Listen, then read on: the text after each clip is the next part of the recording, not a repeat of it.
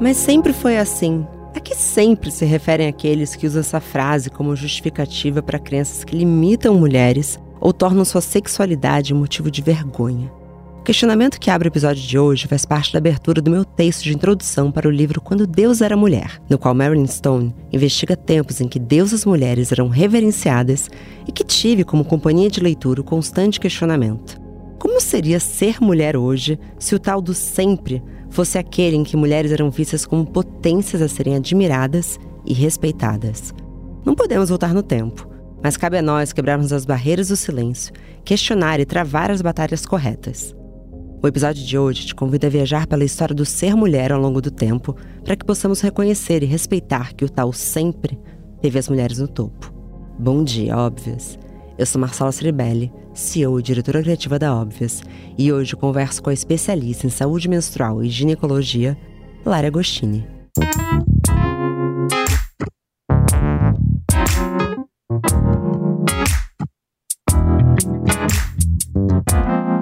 Bom dia, Óbvias! Oiê! Você tá preparada para falar sobre trajetória profissional sem romantização? Eu sou Luanda Vieira, jornalista, e depois de um burnout e uma reviravolta na minha carreira, tô aqui para te convidar a acompanhar o Corre Delas, o novo podcast da Óbvios. Vamos? Bom dia, Lari. Tudo Bom bem? Bom dia, Má. Bom dia, óbvios. Que gostoso te ter aqui. Eu ah. amo uma gravaçãozinha ao vivo, gente, presencial. Estou vendo aqui Sim. essa beldade de mulher. Obrigada. E para mim também é muito especial estar desse lado do microfone hoje, assim. Nós somos íntimas, mesmo que você não saiba, porque sua voz faz muito parte da minha rotina. Ah, você assim. escuta o programa? O quê? Minha filha, ó, vou te falar que aproveitar esse momento para falar que, de verdade, assim, o Bom Dia Óbvios, ele literalmente já me tirou do limbo em muitas vezes. Então, uai, já vou ficar emocionada. Uma das principais coisas, assim, de estar aqui hoje é que eu espero que esse episódio seja tão transformador na vida de quem eu vi, como alguns já foi para mim. Então, obrigada. Ai, linda, pelo amor de Deus. Vou chorar junto. Obrigada. Caramba, gente, eu não achei que ia me emocionar, mas. Esse verdade, estúdio, é, o estúdio tem uma energiazinha. Mas obrigada, Lari, de coração. Assim, eu que agradeço. É um prazer e uma honra conversar com você. Como eu te disse antes de começar a rodar, muitas vezes eu convido alguém e quando eu começo a pesquisar sobre o trabalho da pessoa, o rumo do episódio muda completamente. Isso aconteceu, por exemplo, com a Valesca Zanello, que eu ia gravar sobre Prateleiro do Amor e quando eu encontrei a tese dela sobre maternidade, a escolha de não ser mãe, eu falei: não, não, não, não, não, não.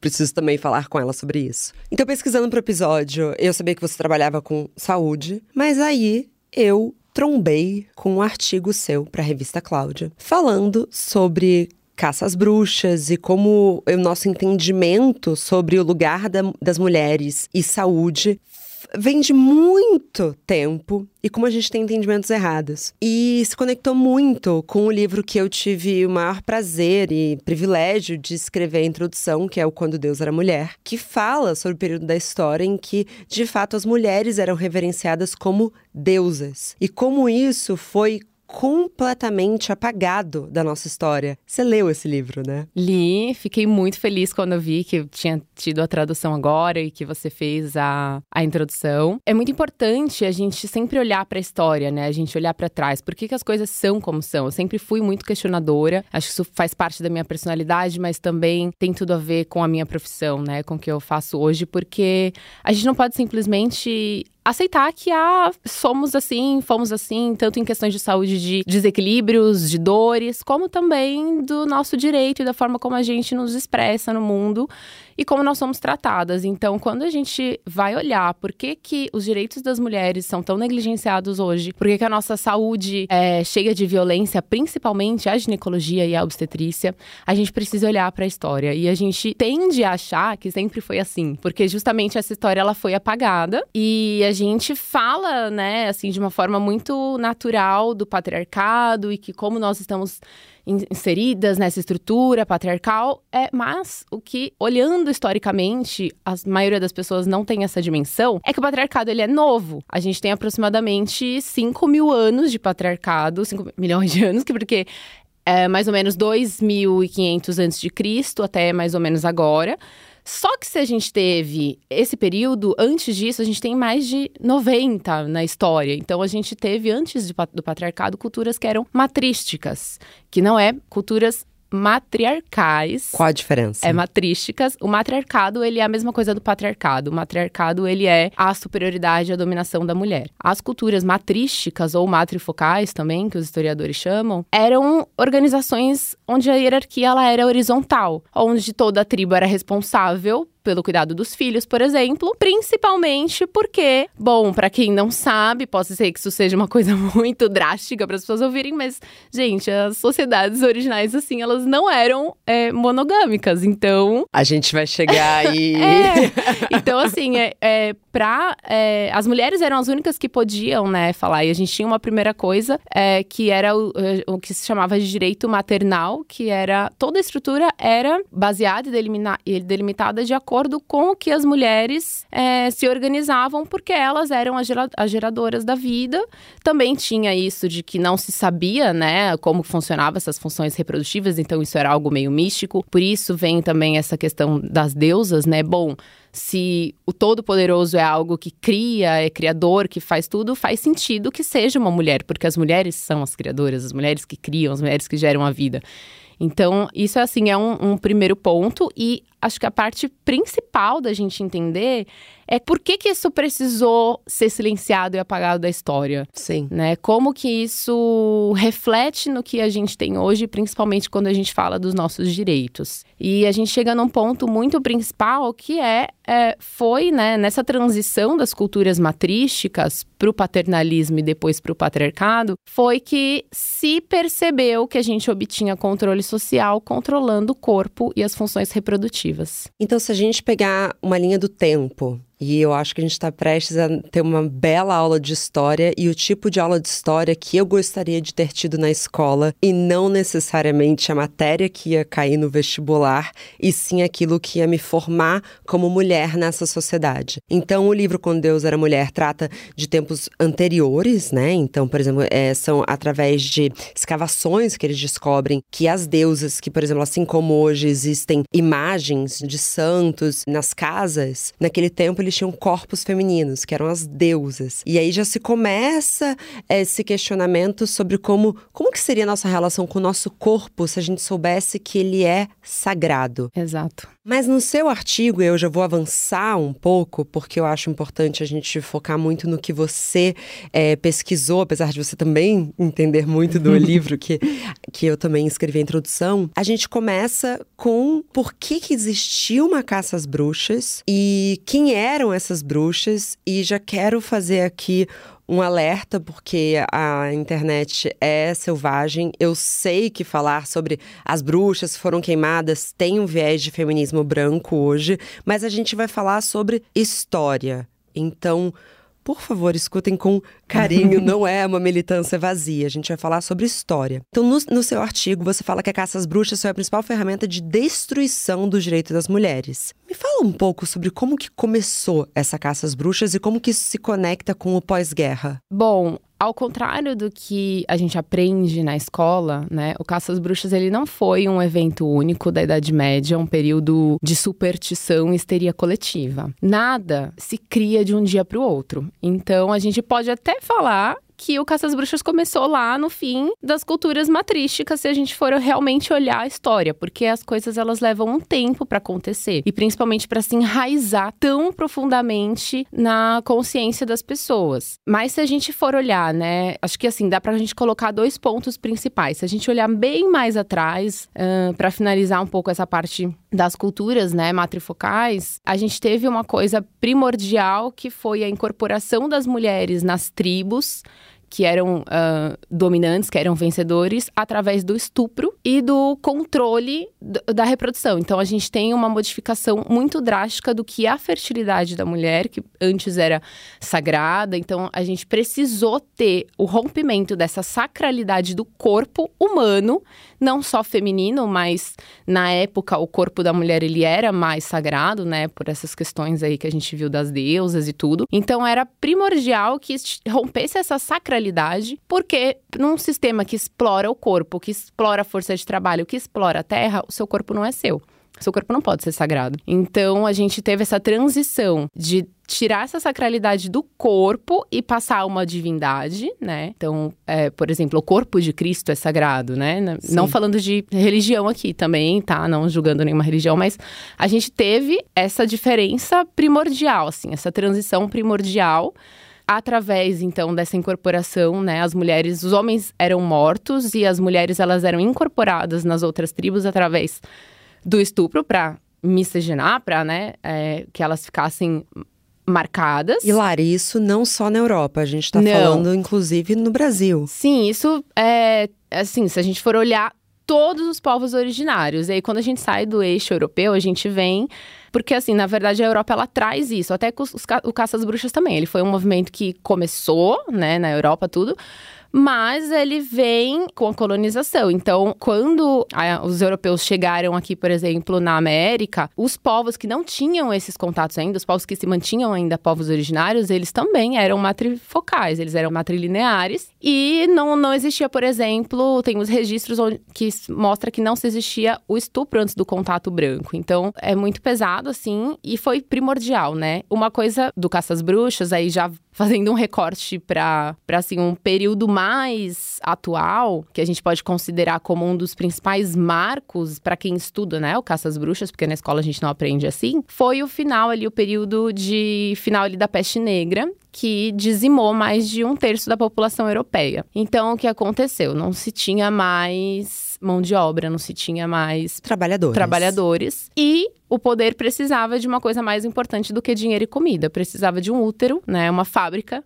de seres humanos que só as mulheres tinham. Então, isso foi uma das coisas principais para a gente começar o desenvolvimento do Caça às Bruxas, porque ele é, é, como eu falei, nada é um evento único e nada teve algo específico. Foram várias questões. Então, lá no. Antes ali do. Porque a, a, a, o Caça às Bruxas a gente associa como o período da Idade Média, mas ele começou antes disso, já com o final da peste negra e da, né, das pessoas percebendo que precisava controlar o corpo para poder ter a manutenção da sociedade. Mas quem eram essas mulheres que eram consideradas bruxas e como que isso se conecta com o nosso útero e nosso direito reprodutivo? Bom, as mulheres elas não eram mansas. Então a gente tem é, registros de que depois da peste negra a Europa passava por muita fome, por muita pobreza e as mulheres começaram a fazer um, uma greve, a gente pode se chamar assim. Então elas não queriam mais ter filhos, elas não queriam colocar filhos no mundo para sofrer, para passar fome. E aí junto com esse índice demográfico que já estava caindo muito por conta, né, das guerras, por conta da, das doenças, também se teve isso. Nossa, é muito difícil não fazer uma conexão, um, com o conto da Aya. É verdade. E com um movimento hiper recente que são as pessoas que mulheres com útero que estão decidindo não ter filho por conta da crise climática. Exatamente.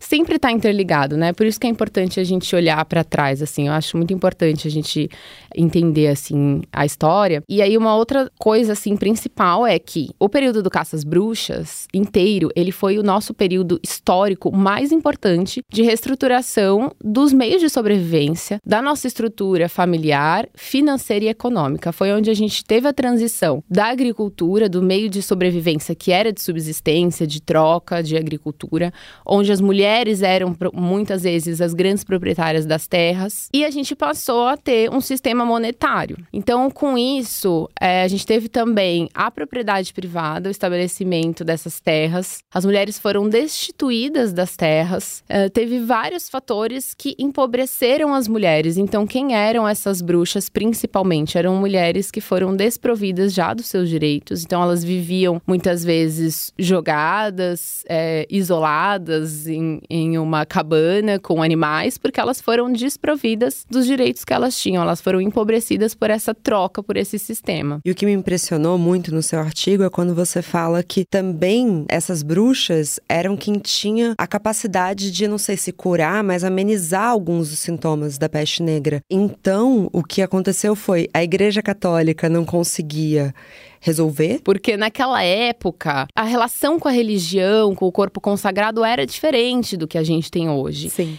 Então hoje tudo bem, as pessoas têm fé, mas elas também têm um, um pouco de realidade, né? Não é só a fé que vai curar um câncer. Provavelmente você tem que fazer um tratamento, você vai ter que fazer uma quimioterapia, enfim. Antes você não tinha isso. Então, se eram essas consideradas. Essas mulheres, né, que até ali não eram consideradas bruxas, que elas conseguiam aliviar os sintomas, então as mulheres não só elas estavam numa sociedade igualitária, como também elas estavam se tornando mais poderosas. Porque então elas tinham terra e elas tinham cura. Isso, elas tinham poder, né? Uma coisa muito importante nessa época é a gente precisa ver que, assim, a religião, a igreja e a burguesia emergente que estava começando a intitular as primeiras faculdades de medicina que eram proibidas para as mulheres, que eram só pra, para os homens, precisou fazer uma aliança muito forte e sem essa parceria da burguesia e da igreja, o Caça às Bruxas provavelmente não teria tido a força que ele teve. Porque aí você já matava dois coelhos com uma cartada só. Então você, do lado da igreja, tinha essa questão do enfraquecimento da fé e do lado da burguesia, estava né, é, emergindo essa profissão médica masculina, que também era muito cara. Então, por mais que a maioria da sociedade já soubesse que ai, tinha ali o médico e tudo, ele era inacessível para a maioria da população. Então, a pessoa continuava indo para a curandeira ali da região dela, do, do povoado dela. E, né, assim,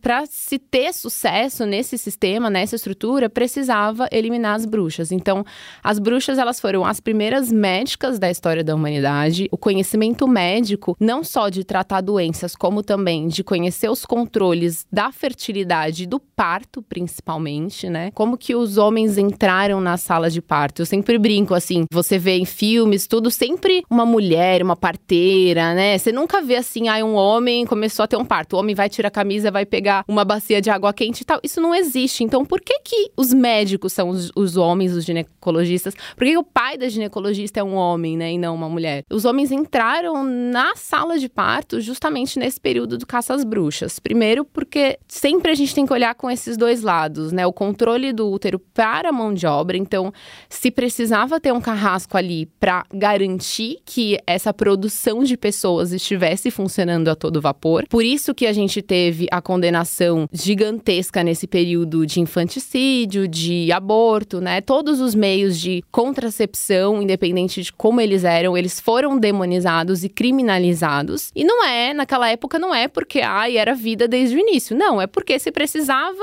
de pessoas. Então, isso é uma coisa que a gente precisa olhar também, sempre com esses dois olhares de que a religião e a burguesia, elas tiveram um pacto para conseguir fazer essa manutenção do poder, porque era impossível a gente ter uma sociedade igual a gente tem hoje, que explora a força de trabalho, que explora a terra e que explora as mulheres, se as mulheres continuassem tendo todo o poder que elas representavam naquela época. Em paralelo a isso, também se elas tivessem a liberdade sexual, porque a gente sabe que a monogamia também foi uma estratégia para que os homens tivessem esses descendentes e passassem as suas terras para frente. Como que esses dois movimentos se encaixam no tempo? A estruturação familiar foi muito importante nesse período da Idade Média, né? Essa estrutura do contrato social do casamento e da sociedade privada, porque como eu falei, antes as terras, elas eram da aldeia, elas eram um bem comum. Inclusive, isso está muito relacionado, Silvia Federici tem um trabalho incrível também sobre caças bruxas e ela mostra no livro dela como os lugares onde não teve essa troca para propriedade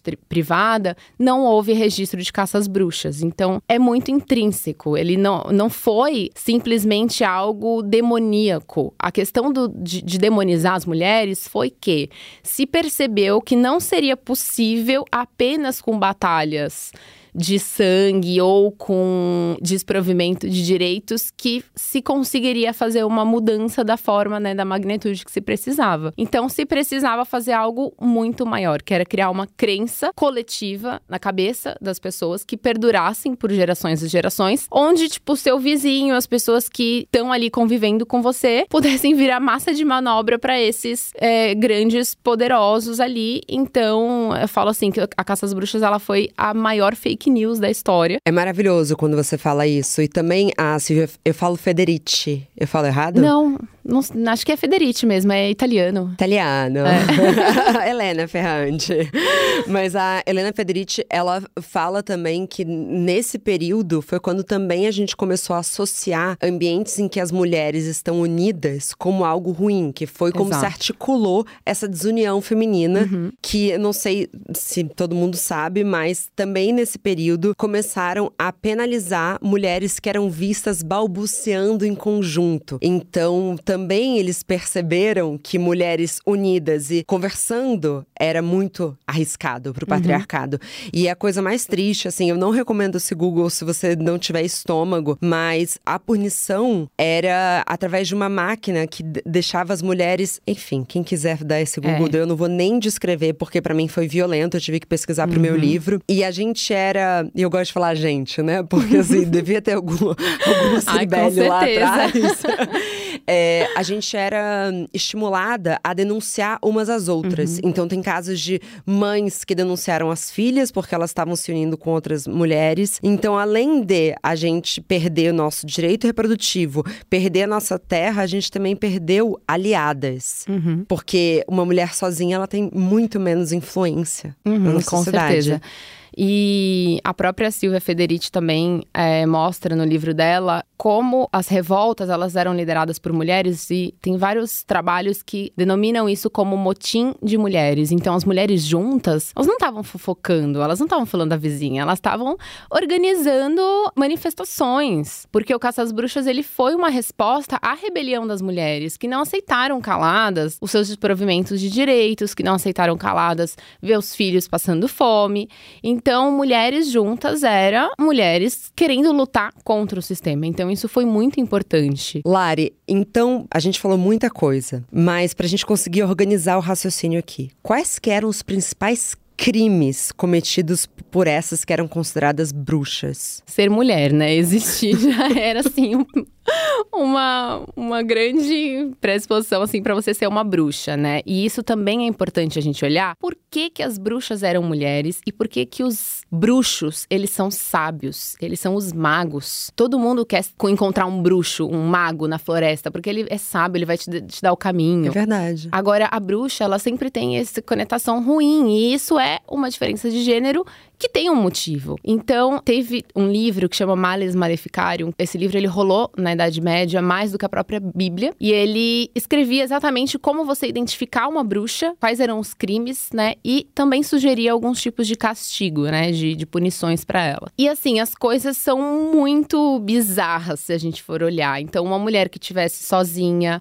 uma mulher que tivesse controle do seu corpo, uma mulher que fizesse movimentos e falasse palavras ações na hora do ato sexual. Então, isso também tem uma relação muito forte com a nossa rigidez, né? Com a gente não ter orgasmos hoje. Por quê? Porque era proibido ser uma mulher fazer alguma coisa diferente nessa hora, porque tinha que ser simplesmente só pra reprodução. Era Mas considerado uma... soltos. Nossa, é demais. E a prostituição, ela também tem um papel muito importante quando a gente olha na história, porque teve um momento durante essa reestruturação, né, que é, não foi algo simples, onde muitos príncipes ficaram falidos, onde a burguesia ficou também com desprovida de alguns direitos e de algumas terras. Então, se teve uma, um movimento, uma coisa que é muito drástico a gente olhar, mas que tem total é, resposta, né, reflexo no que a gente tem hoje, que a gente teve um movimento de estupro institucionalizado e legal por parte do Estado naquela época, onde esses príncipes, para assim calar a boca, né, desses príncipes, esses príncipes como revolta, eles não podiam casar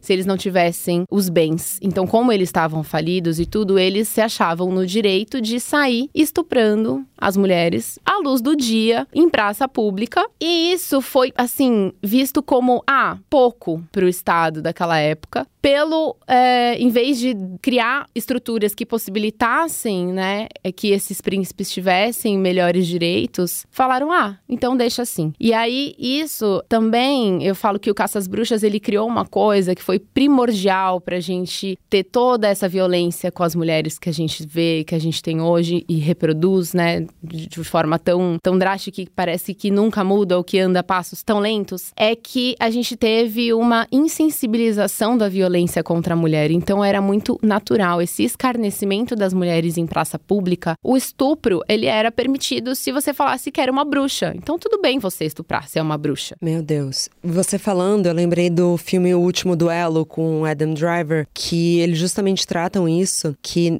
naquele tempo, se a mulher engravidava, entendia-se que ela tinha tido prazer. Então, se o estupro acarretava numa gravidez, eles falavam que não tinha havido violência Nossa. porque a mulher tinha gostado. Uau é muito pesado, né? Quando a gente olha e faz a gente entender a forma como a gente vive hoje. Assim. E o como é recente. A gente não pode achar que a gente tá carregando só dos anos 80 para cá. Isso tá na gente. Exatamente. E quando a gente vai continuar, então, aqui agora um pouquinho essa linha do tempo, a gente teve esse, é, essa violência muito institucionalizada, muito enraizada. O caça às bruxas passou a ser um negócio. Isso também é importante as pessoas entenderem que o caça às bruxas, ele, depois de tudo isso, isso que foi fundamental para mudar essa estrutura política, social, cultural, ela virou um negócio onde enriqueceu também homens, como sempre, brancos e que já eram ali mais ou menos poderosos. O caça às bruxas ele foi onde a gente teve a institucionalização, por exemplo, da profissão do direito. Então a gente teve muitos advogados, a gente teve muitos juízes, se criou muitas comarcas que se falavam para julgamentos de bruxas. As bruxas tinham direito a um advogado, é isso? Isso, só que não era assim fácil. Isso é interessante de ver por que, que as mulheres que normalmente tinham mais dinheiro eram absolvidas várias vezes da fogueira. Puta então, que pariu! Sim, a gente tem esses dados muito fortes. Provavelmente, se você era uma mulher pobre, alguém falasse que você era uma bruxa, você seria queimada viva ou torturada por dias antes disso. Mas se você era uma mulher rica, talvez você fosse absolvida. Porque você tinha condições Porque de contratar você... um advogado. É, mas não era também só contratar o advogado, né? Porque sempre tem mais do que o dinheiro quando a gente olha para essas coisas que são estruturas muito grandes, né? Então você tem toda uma, uma, uma estrutura que era necessário, porque também não se podia matar todas as mulheres. E aquela fábrica de pessoas? A gente precisou aprisionar as mulheres em casa para elas produzirem filhos e continuar a manutenção. Então você precisava que tivesse algumas mulheres fazendo parte disso. Você então não... vamos exterminar as desobedientes. Isso, exatamente. Então é, não era só as mulheres ricas, mas claro que as mulheres ricas elas tinham um direito maior a isso. Uma outra questão é que um dos das penalidades das bruxas, então, por exemplo, você era considerada bruxa antes de você ser torturada e morta, todos os seus bens eram confiscados. Então isso também enriqueceu muito o Estado. Também juízes e tudo tinha recompensas, né, para quem denunciava uma bruxa. Então, se antes tinha assim, ah, dois julgamentos de bruxa por semana, se passou a ter 50 por dia, porque isso girava dinheiro, isso era importante, né? Até mesmo fornecimento de lenha para fogueira foi algo que assim, o caças bruxas foi um comércio super aquecido, né, para Europa principalmente, né, naquela época assim. Então é muito é muito importante Desculpa, a gente olhar para isso. Tá me dando dor de cabeça. Que incômodo. Sim, tem um trabalho, não vou lembrar a referência referência agora, mas lá no artigo da Cláudia tem a, a fonte, onde se tinha, assim, alguns príncipes, né, de, de algumas regiões que mandavam cartas assim: olha, é, tô precisando fazer a reforma da ponte aqui, vamos fazer um julgamento de bruxa, vamos acelerar um julgamento e tal, porque era uma forma como eles conseguiam dinheiro para fazer reformas, de, às vezes também de igrejas, enfim, era realmente um negócio mesmo, que foi muito perfeito, né? Foi um processo muito. Não é à toa que até hoje a imagem da bruxa é o que ela é. É porque foi algo muito bem estruturado, muito bem feito e que durou muito tempo. Como eu falei, ele não durou só o período de Idade Média, ele começou muito antes disso e vem é, muito depois também, porque ela foi até o começo ali da gente estabelecer realmente o capitalismo de fato, né? O sistema econômico que a gente tem hoje. E por que a ideia de que a bruxa sempre vive isolada, sem um parceiro e sem filhos? Porque eram as mulheres que foram desprovidas dessas terras, né? Então, as mulheres que elas não tinham um homem, a mulher ela não, não era vista como como um sujeito de direito. Nós somos, né, a extensão, naquela época nós éramos a extensão dos direitos dos nossos pais e maridos. Isso também é interessante da gente olhar quando a gente vai olhar para direitos, porque se, se a gente for ver, até há pouco tempo, era permitido que um homem batesse, né, na, na mulher, era normal. Se fosse a sua esposa, era comum, né, era por lei que a mulher só podia ter conta em banco, só podia trabalhar com autorização. Com uma assinatura, fora a legítima defesa da honra. Exatamente, né? Isso... E escutem o podcast Pré dos Ossos, por favor. É, é dever de casa para os ouvintes. E isso tá tudo relacionado com essa visão de que as mulheres não tinham direitos por si só, né? Não são sujeitos de direito. Então, elas precisavam é, dessa garantia. Então, mulheres que eram casadas, que tinham aí alguma estrutura do homem, elas tinham uma garantia um pouco melhor, né? Não é que elas também estavam com a vida resolvida ali naquela época, mas elas tinham um pouco mais de, de estrutura. E normalmente essas mulheres que viviam sozinhas, isoladas, né, em cabanas ali, eram mulheres que se negavam a, por exemplo, uma das coisas é se negavam compartilhar, né, ensinar para os homens os seus conhecimentos ali, por exemplo, de medicina, os seus conhecimentos como curandeira. Então eram mulheres que se revoltavam, né? E era mais fácil elas continuarem vivendo ali em um pedaço de terra isolado, onde elas conseguiam plantar e fazer o que elas sabiam fazer, do que continuar ali nas cidades, né, que estavam se formando e que tinha muita miséria. É, pedir esmola era uma, também uma da, dos crimes, né, de bruxaria. Então as mulheres elas foram se isolando e para você começar a perseguir essas mulheres, então começa a ter essa ideia de ir atrás dessas mulheres que estavam de alguma forma re ainda resistindo. E se eu acusasse alguém e denunciasse por ser bruxa, eu ganhava dinheiro. Ganhava dinheiro. Tá, entendi. O mercado tá aquecido, uhum. faz todo sentido, a gente tira o poder, mas queria entrar um pouco nesse recorte da liberdade também sexual. Vou fazer uma pergunta que a resposta é, tá escancarada, mas acho importante a gente falar também. E as mulheres não heterossexuais? A gente tem um momento de divisão quando a gente passou a ter essa é, sociedade dessa heterossexualidade como uma norma? Sim, inclusive não só das mulheres, como a homossexualidade no geral, porque se precisou romper com tudo que fosse libertino, né?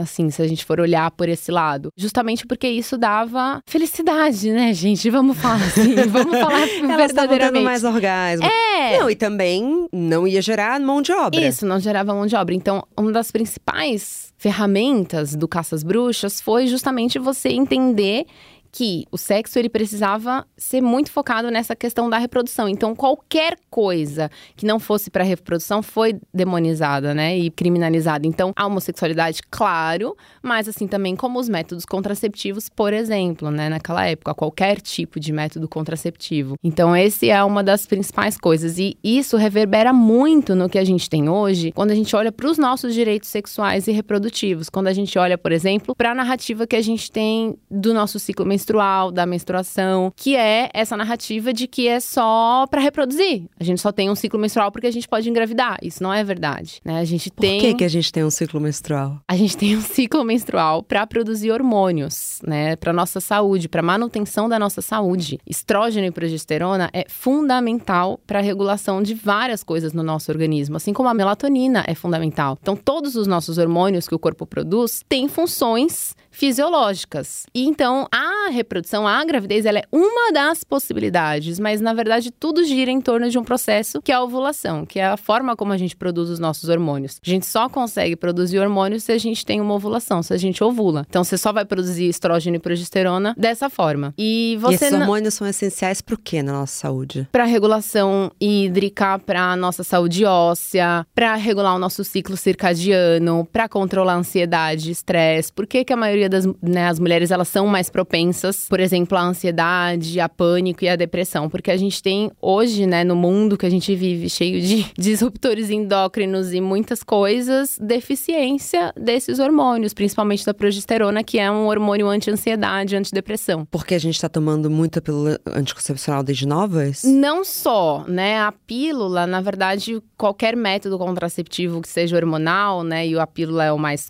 comum, ela inibe a nossa ovulação. Então a gente não tem a produção desses hormônios. Então você não tem isso. Isso também é uma, nossa, é um assunto para um outro podcast, né? Porque eu falo assim, eu a pílula é um privilégio você conseguir, você tomar, é um privilégio tomar, ter acesso a um método contraceptivo hoje, mas é um privilégio maior ainda você não tomar. Isso também reflete nos nossos direitos se a gente for olhar aí com caças bruxas e tudo, porque é, a gente é enfiada goela abaixo, uma pílula, não é que ela não seja importante e não é que ela não tenha que existir, mas você não ter real autonomia sobre os métodos contraceptivos que você quer escolher. E você sofrer as consequências individuais de um ato que é feito em conjunto é aquela história. Se os homens pudessem abortar, ia ter uhum. pílula abortiva no posto Ipiranga. Sim.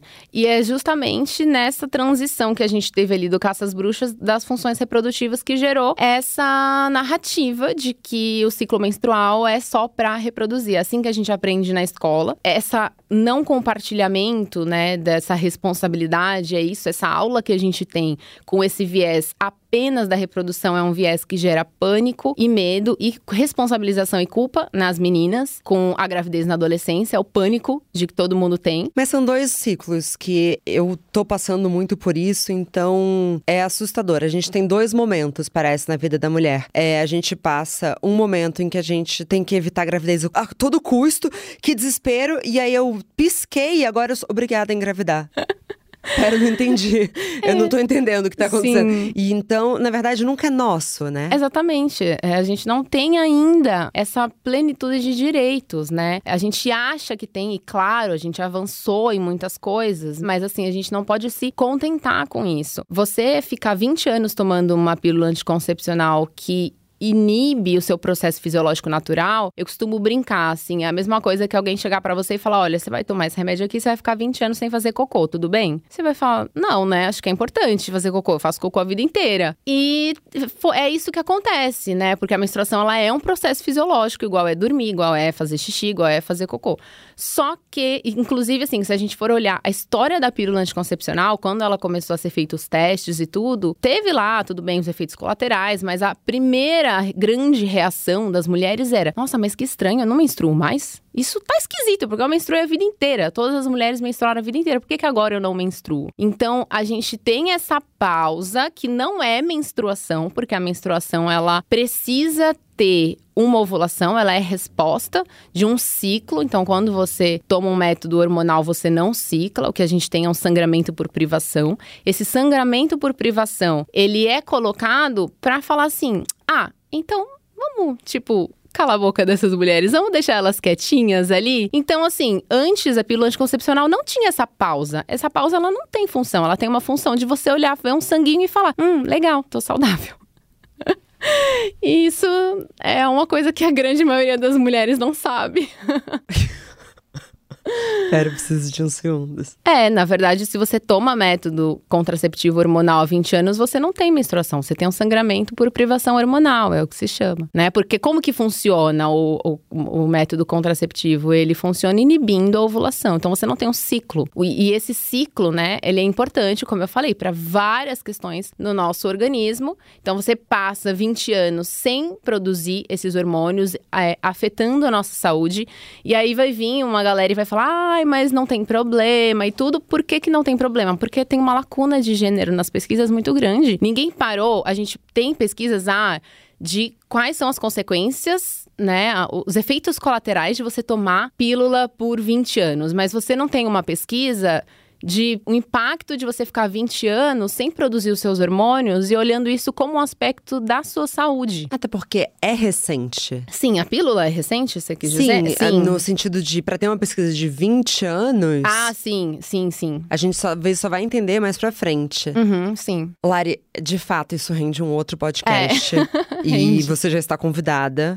Mas Obrigada. eu não queria finalizar o programa sem antes falar sobre outra coisa. Porque isso que está falando, por exemplo, desse entendimento sobre o que é sangue, o que é menstruação, me parece que mais uma vez a gente entra no âmbito de controle. Sim. E voltando um pouco para nossa aula de história, a gente sabe que também uma das grandes formas de controle das mulheres foi podar e eliminar a nossa relação saudável com a nossa sexualidade. Como que tudo que a gente está falando aqui tem a ver também com o conceito de virgindade e de um sexo puro e de mulheres mais puras? Ai, é um assunto que dá até assim para revirar os olhos, né? Porque Primeiro, gente, vou trazer uma informação aqui drástica para vocês. Virgindade não existe. Eu da concordo. forma que a gente, né, principalmente da forma como ela é encarada hoje, né? Como essa questão do ímen, né, como algo que é um lacre, Fora algo que é se extremamente perde. heteronormativo, Não, né? total. E é assim, algo que se perde, né? A vida sexual deveria ser algo que a gente ganha, que a gente compartilha. E não algo que se perde ou que alguém, né, pegou de você, assim, que você deu pra alguém. É, é muito terrível isso, né? Essa conotação, essa linguagem também que a gente tem. A gente precisou com certeza domesticar o corpo das mulheres e colocá-las nesse lugar santificado, porque a gente precisou de um trabalho invisível que as mulheres exercem hoje, que é de cuidado dos filhos, de cuidado dos idosos, de cuidado da casa. Quem lê o meu livro sabe, né? Auroretes, aquela É, queria um termo. Exato, preciso, preciso ler. Ó, eu sou mãe e eu não tô conseguindo ler livros no momento. Amiga, mas... sem pressão, pelo amor de Deus. Você já Verdade, tem muita coisa. mas, é.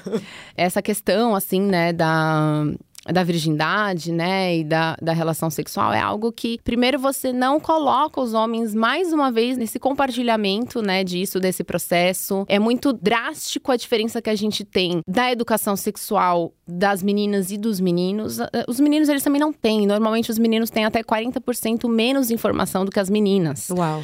E quando a gente fala de educação sexual é muito pior, porque o homem ele aprende sobre sexo, ele aprende a transar como? No pornô. E as mulheres aprendem com quem? Com o homem. Então é, é, é terrível, né? É assim, uma disparidade muito grande, tá tudo errado. E.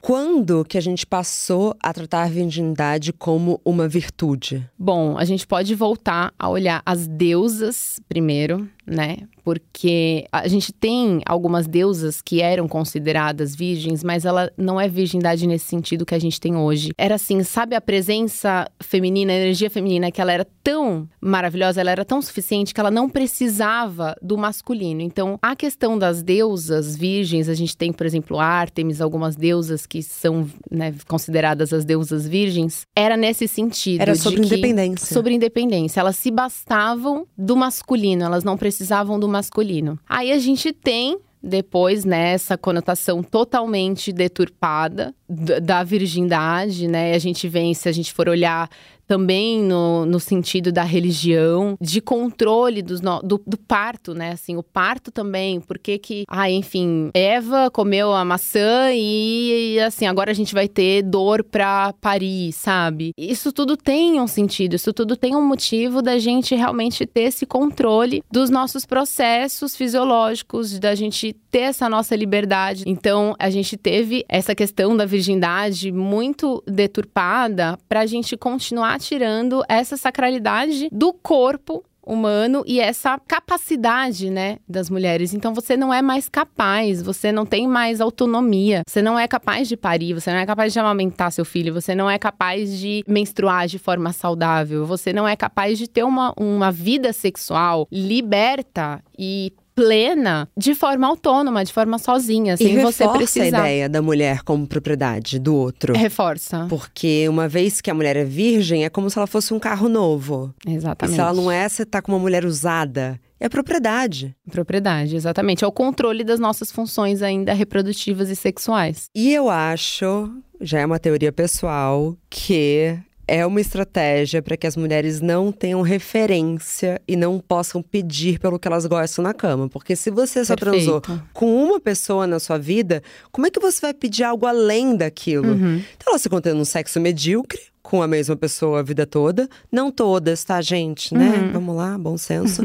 Mas se você tem parâmetro, você vai falar: isso aqui não é bom. Sexo que eu tô tendo com meu marido não é bom. E tem a ideia uhum. do sexo que faz em casa, então é o que não tem gemido, né? Porque tinha que ser silencioso. Exato. É um sexo que o seu prazer pouco importa, porque o que importa é a consequência, que possivelmente vai ser um filho. E esses homens tinham e barra tem o direito de, fora de casa, fazer um sexo realmente delicioso, que não necessariamente é safado, mas é um sexo sem julgamento, uhum. que é um uhum. sexo livre. É. É muito injusto. É muito injusto. As mulheres, elas nunca têm esse mesmo direito quando a gente vai olhar para questões sexuais, né? Você não tem o direito de ter prazer, você não tem o direito de questionar. E, e assim, é muito errado. Eu acho que os homens, eles também precisam fazer parte dessa, dessa revolução, assim, de questionar, porque não é possível que tá bom para eles também. Eu acredito fielmente que eles também estão numa medicri... Medicrio... mediocridade. que eles nem sabem, talvez, que eles estão, sabe? Eles estão tão acostumados com aquilo que será que tá bom de verdade? Será que não pode melhorar? Tudo sempre pode melhorar, Eu né? Tenho certeza e... que para ambos os lados pode melhorar muito. Mas acho que o primeiro passo é justamente ouvir pessoas como você e passar a questionar. E eu achei muito legal que você abriu o episódio com a frase que eu abro a introdução do Quando Deus Era Mulher, que é: Mas sempre foi assim. Vamos esquecer o. Não, sempre foi assim. A gente não sabe de que sempre a gente tá falando. Exatamente. A maior parte das coisas que a gente naturalizou na nossa sociedade tá implementada, tá no nosso DNA. Uhum. Eu acredito muito que sempre que passar essa frase na sua cabeça, sempre foi assim, você tem que perguntar: quem escreveu isso? Quem disse isso? Porque a história ela não é contada pelas mulheres. E é por isso que a gente acha que sempre foi assim. Como você silencia uma história, como você apaga tudo isso, milênios de anos, né? Muito mais do que a gente tem hoje. Como você apaga? Você mata todo mundo e você cria uma nova geração educando da forma que você quer. Então, é, essas mulheres que resistiram, elas precisaram fazer parte daquele sistema, principalmente para elas sobreviverem. E aí, imagina, se, por exemplo, eu sou mãe aqui, eu tenho, né, sei de todos os males que pode ser para minha filha se ela for desobediente, se ela for livre, se ela for. Eu não vou ensinar nada daquilo para ela. Então, as mulheres que ainda resistiam de alguma forma, elas não passaram essas coisas para as filhas justamente para proteger. E aí você tem já uma depois uma geração que nasce sem esses conhecimentos, acreditando que sempre foi assim, porque sempre foi assim desde ali daquele momento onde a história começou a ser reescrita, né? E assim, eu acredito muito numa ideia da gente olhar principalmente para essas histórias eurocêntricas, quando a gente vai olhar, por exemplo, as histórias da colonização, história do nosso país, história da nossa comida. Eu acho que tudo a gente precisa, a gente só vai realmente fazer mudanças né, na, na cultura da nossa sociedade quando a gente sair dessa superficialidade. É, sei lá, um exemplo completamente nada a ver com o assunto que a gente está falando aqui, mas eu mudei a minha alimentação quando eu parei, por exemplo, de contar a caloria e comecei a me perguntar como esse alimento chegou no meu prato. Então é você sair disso aqui, né? Que tirar esse véu da ignorância, esse viés que é uma coisa nebulosa que nos contaram, que tá aí. Quem escreveu essa história? Escreveu da forma que foi conveniente She. Né, para eles. Então, olhar sempre por esses outros lados, questionar, buscar referências também, educar a nova geração, né? Quem tá ouvindo e de repente gostar desse assunto, nossa, estuda sobre isso. Precisamos de mais profissionais sobre isso. A gente precisa chegar num, num lugar de que, por exemplo, quando a gente fala de saúde, que esse lugar ele não seja só do médico, que muitas vezes ele tá ali. A gente tem vários tipos, né, de, de médicos e médicas, assim, mas é, o médico normalmente ele tá ali para curar uma doença, não para fazer uma educação em saúde. O pai da ginecologia moderna, a ginecologia que a gente vive, né, que a gente tá baseada hoje, ela surgiu em cima de corpos de mulheres vulneráveis, principalmente mulheres negras que eram escravas, por duas coisas. Primeiro, porque o pai da ginecologia moderna e também chamado de arquiteto de vaginas, que é péssimo, porque ele criou, né, mais ou menos assim, o espéculo da forma como a gente conhece hoje. E como ele fazia isso do espéculo só? Brevemente para vocês, ele fazia isso colocando colher de molho, sabe, dobrada na vagina das escravas dele. do Papa Nicolau? Isso, do Papa Nicolau. É o bico de papo. Por que que todas as mulheres, né, 99% das mulheres faz igual você fez? com esse exame. Por que a gente tem aversão a isso? Porque ele eh, tudo tem um motivo, assim. Ele foi criado em cima de muita exploração. Ele explorou muitas mulheres, principalmente essas escravas dele, porque eram escravas, então ele se achava no direito de fazer o que quisesse com o corpo delas, então fazer vários tipos de cirurgia, experimentos sem anestesia. E um dos motivos também dele não usar anestesia é que ele achava que uh, as mulheres negras sentiam menos dor. Isso, isso pode parecer absurdo hoje, mas Não. isso reflete. Porque aí eu trago um dado que é super recente. Ainda hoje, isso vocês encontram no livro da Rosa Monteiro, Nós Mulheres. Ainda hoje, mulheres negras recebem muito menos anestesia que mulheres brancas. Perfeito. É, é, as mulheres negras que sofrem, sofrem mais violência obstétrica e ginecológica. Então, a história da ginecologia que a gente tem hoje é uma história completamente cheia de exploração, de violência, de vulnerabilidades. Então, não é à toa que a gente vai numa consulta, muitas vezes o médico nem olha na sua cara e já coloca lá o bico de pato, o espéculo, de uma forma super ríspida, super, né? É, e você tem a aversão e tudo isso, porque continua sendo uma violência, né? Nossa, tem também muitas coisas para falar sobre esse assunto, assim, né? Cada coisa abre várias caixinhas, mas é importante a gente se questionar, né? Nossa, por que, que eu tenho tanta aversão com o espéculo, assim, por exemplo? Exemplo, né? Não tem outro caminho? Nossa, será que realmente tem que ser horrível ir no ginecologista? Será que tem que ser horrível colocar um espéculo na minha vagina? Então, Eu vou por até quê, ser né? justa, tá, Lari? Me expondo aqui. Eu fiz esse barulho de aflição, mas eu encontrei uma ginecologista mulher Posso indicar para quem me manda mensagem. E quando ela fez o Papa Nicolau em mim, a primeira vez eu falei: "Nossa, não doeu". Ela falou: "Pois é, eu tô faz... eu faço nas minhas pacientes como eu gostaria que fizessem em mim". Ai, perfeito. É e isso. eu falei: "Nossa, então não precisa doer tanto". Não, não precisa doer nada, né? Na verdade, não deve doer, assim. Eu, por exemplo, no movimento de ginecologia natural, e eu faço alguns, algumas oficinas, por exemplo, de percepção de fertilidade e tudo, a gente ensina, a gente dá um kit com espéculo para as mulheres terem essa esse contato delas mesmo colocarem, delas mesmo fazerem, para elas verem que não é assim. Se você tiver um atendimento respeitoso, é, não vai doer. Assim como eu falo também do parto normal. As, a maioria das mulheres tem, nossa, uma super aversão a parto e tem essa ideia de que, nossa, é, é muito doído, é muito sofrido, não sei o quê. E eu falo, quem teve uma boa assistência de parto não vai falar mal. As mulheres, elas não falam mal do parto normal, elas falam mal da violência que elas sofreram no parto e elas não percebem isso. Isso é muito enraizado. Então é a gente olhar para isso, se questionar, olhar para trás e nossa, né, por que que é assim? Dá para ser diferente? Dá, eu vou fazer parte disso. Lari, muito obrigada. que aula! Acho que você cumpriu sua missão. Ai, obrigada. Tomara, espero de verdade que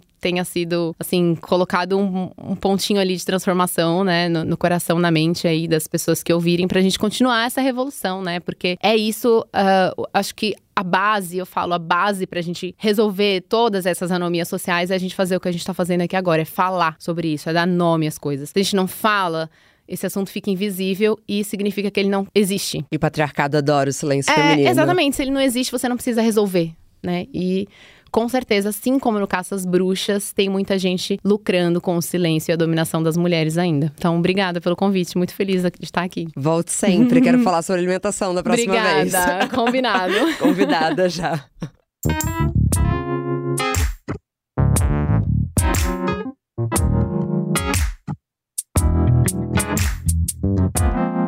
Bom dia, óbvias.